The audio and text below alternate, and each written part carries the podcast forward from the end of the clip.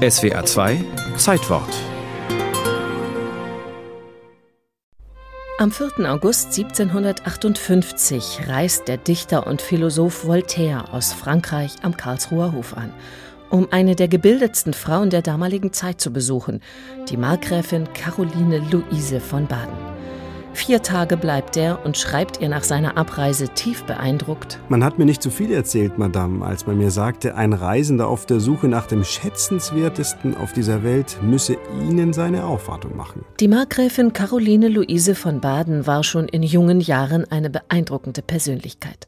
Mit wachen Augen, einem freundlichen Lächeln und messerscharfem Verstand beobachtete und studierte sie ihre Umwelt. Und auch später liest sie viel, musiziert, malt und zeichnet.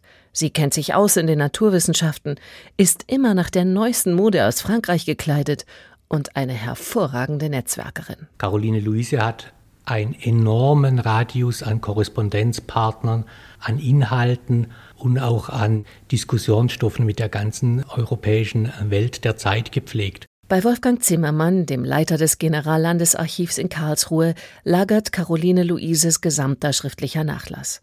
Neben Briefen an andere Herrscherhäuser zum Beispiel auch Briefe an Agenten, die für die Markgräfin in den kulturellen Zentren Europas unterwegs sind. In Caroline Luises Auftrag kaufen sie Bilder und Bücher.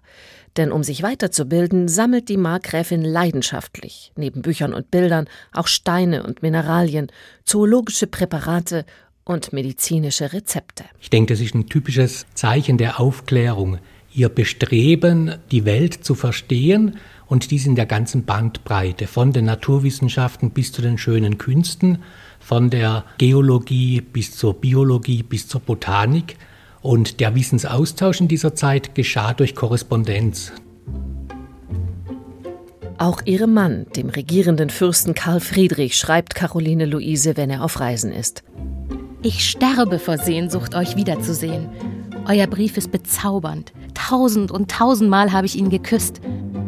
Und ich sage Gottes Güte Dank dafür, dass sie mir eine Gefährtin gegeben hat, welche mich zum glücklichsten aller Sterblichen macht. Aus der Ehe des Fürstenpaars, die 1751 als reine Konvenienz geplant wurde, ist eine echte Liebesbeziehung und Partnerschaft geworden.